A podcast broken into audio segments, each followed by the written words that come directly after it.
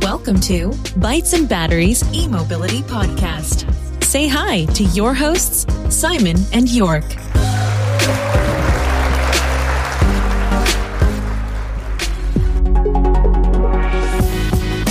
Der Bytes and Batteries Podcast wird dir präsentiert von den Klickleuten, deiner Online-Marketing-Agentur für E-Mobility.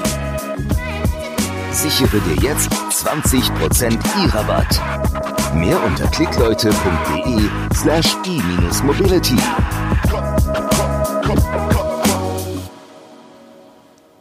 Ja, hallo und ganz herzlich willkommen zu einer neuen Folge von Bytes and Batteries, dein E-Mobility Podcast. Hier ist der York, leider heute ohne Simon und ich werde euch auch gleich erzählen, warum mit einer kleinen Sonderausgabe. Meine Frau drückt mir heute Morgen mein Handy in die Hand und sagt, hast du mal auf dein Handy geschaut? Habe ich gemeint, nee, ich habe ganz andere Sachen gerade zu tun, ich muss mich beeilen. Hat sie gesagt, ja, würde ich aber mal machen, mal machen, wenn ich du wäre. Dann wurde ich neugierig und habe draufgeschaut und was war drauf? Eine Nachricht äh, von Björn Nieland von Tesla Björn, der mir eine Message geschrieben hat, denn ich hatte vor gar nicht allzu langer Zeit, äh, mir vor einer Woche oder so mal angefragt und habe ihm erklärt, was wir machen, dass wir ein Podcast sind, ein deutscher E-Mobility-Podcast und gern mal ein kleines, kurzes Interview mit fünf Fragen mit ihm führen möchten. Hat er mir halt die Uhrzeit geschickt und meinte so, ja, kannst mich heute anrufen zwischen 12 und äh, irgendwie 15 Uhr. Und äh, ich war weder vorbereitet auf die Fragen, noch äh, konnte der Simon jetzt, wie gesagt, so schnell hierher kommen. Und äh, ja, auch äh, bei den Klickleuten hier im Geschäft äh, haben wir einiges zu tun. Also war gar nicht so einfach. Aber irgendwie haben wir es natürlich äh, für euch möglich gemacht und jetzt auch mit Tesla Björn gesprochen. Ihr kennt ihn und äh, werdet äh, wahrscheinlich auch regelmäßig seine YouTube-Videos schauen. Wenn nicht, ist nur sehr zu empfehlen. Ein ganz cooler Typ.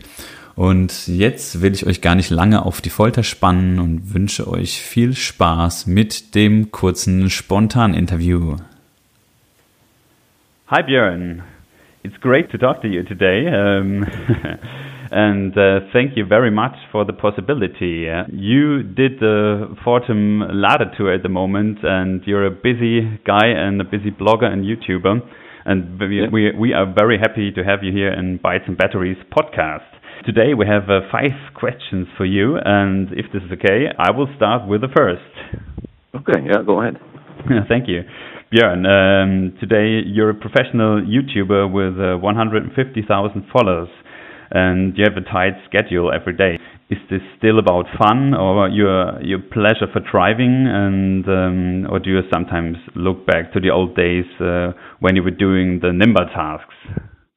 Oh, actually, uh, no. I was I, I really enjoy the the situation today. It's um, it's it's I have so much more freedom to do uh, these these tests and to take these trips. Because before, I felt like I was held back by the Nimber task or or the office job, you know. Mm-hmm, I see. Um, but uh, yeah, but uh, Simon, my podcast partner, and me, we, we were always talking about it. Is it still fun and is it still a pleasure for uh, Björn to uh, to do all the videos, or is it a lot of a lot of pressure behind it? This was always a a point we were um, talking about. Uh, no, actually never, because I I really enjoy uh, the driving, and every time I get to test a new car, you know, I'm so excited about it, and it's almost like the the day doesn't have enough hours for me to to drive and test and shoot video and do all this stuff. so I really, really never want to go back to uh, uh, an office job or or that Nimber task. Uh, I mean that, that was also fun, of course, because it was driving, but it still had to. It was still very time consuming and some somewhat repetitive, and it, it was, you know, it was taking uh, time away from you know doing the fun stuff. Like like yesterday, I took a a long a 1,000 kilometer trip uh, in the new Nissan Leaf, uh, 62 kilowatt hour. Um, okay, it was very long. You know, I had some rapid gate, but uh, I still enjoyed every minute of it. Yeah, and I think you, you really bring this excitement to to to your audience and to videos. It's it, it feels pretty real, and uh, yeah, we really love it and watch watch you every day. And mm. um, So you're also a, a great entertainer and uh, yeah. the, ma the, master of funny video thumbnails, I think. And uh, yeah, you have a great sense of humor. Uh, everyone feels it in your videos. Uh, so let's do the quick math. Which percentage of your success comes from your personality? Oh, okay. That's based on my gut feeling. I, I think, I think fairly high percentage. Maybe, maybe as high as fifty percent. Not even more. Okay, maybe more, uh, but I think it's a mix of the personality and maybe the content, and and maybe how I present. Well, that's part of the part of the personality, I guess. How I present the the, the data or the video or the you know the information, something like that. So yeah, I would say yeah, maybe some fifty percent or more. Yeah. Cool. And uh, do you do you pre- do you have to prepare yourself for, for being in front of the camera, or do you just be yourself? Well, it no, it depends. But that I think that's the thing because I'm I'm being myself in the cam uh, in front of the camera. I, have always been like that, you know.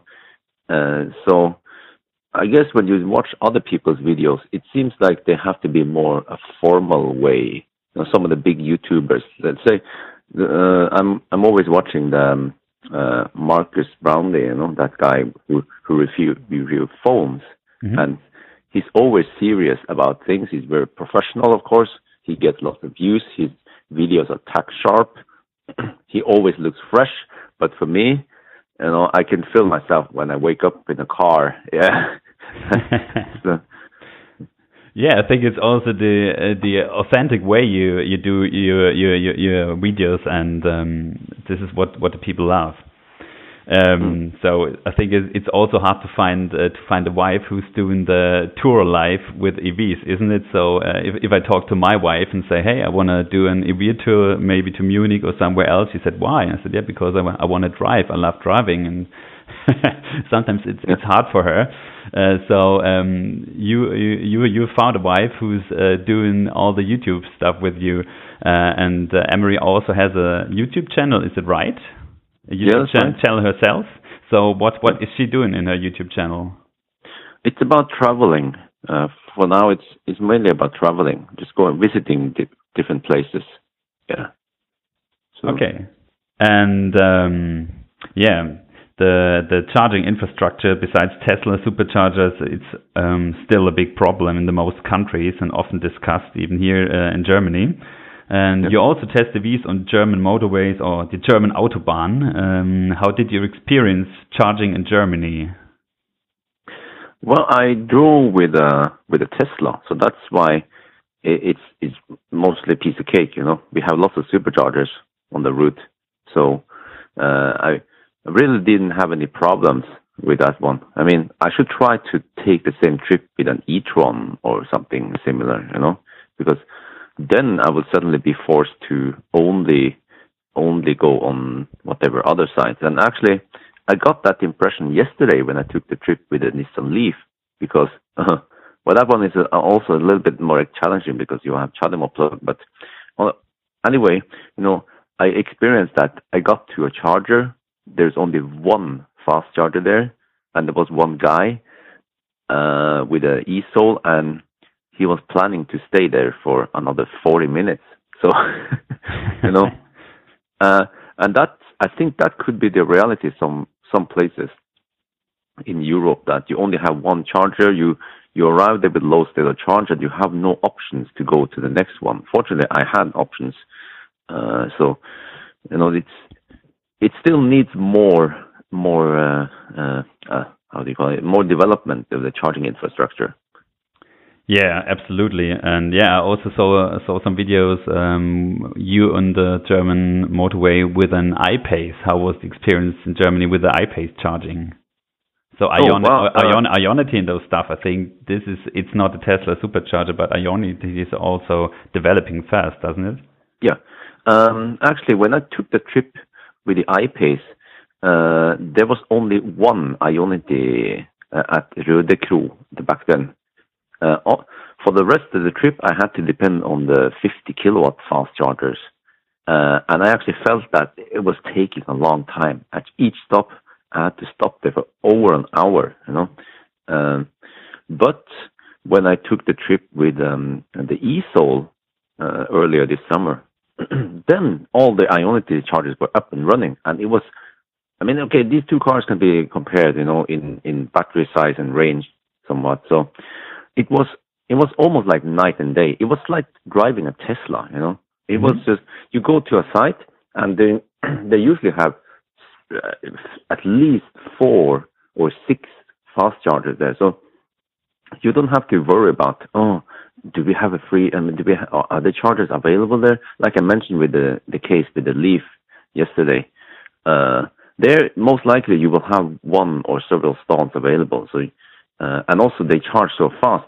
So uh, instead of having to wait there one hour every time you can just plug it in uh, and after half an hour after you stretch your legs and have some food or something check your email then you're good to go yeah, so it's way way better with Ionity. Ionity makes you know makes the big difference. Yeah, and it's and the, what I like about Ionity is that it's Europe wide. So uh, unlike some other networks where you need you need Fastned app to access Fastned, and then you need Fortum app to access Fortum. You know, it, it's so fragmented. But uh, Ionity is uh, it's way better because it's all over Europe. Yeah. Okay.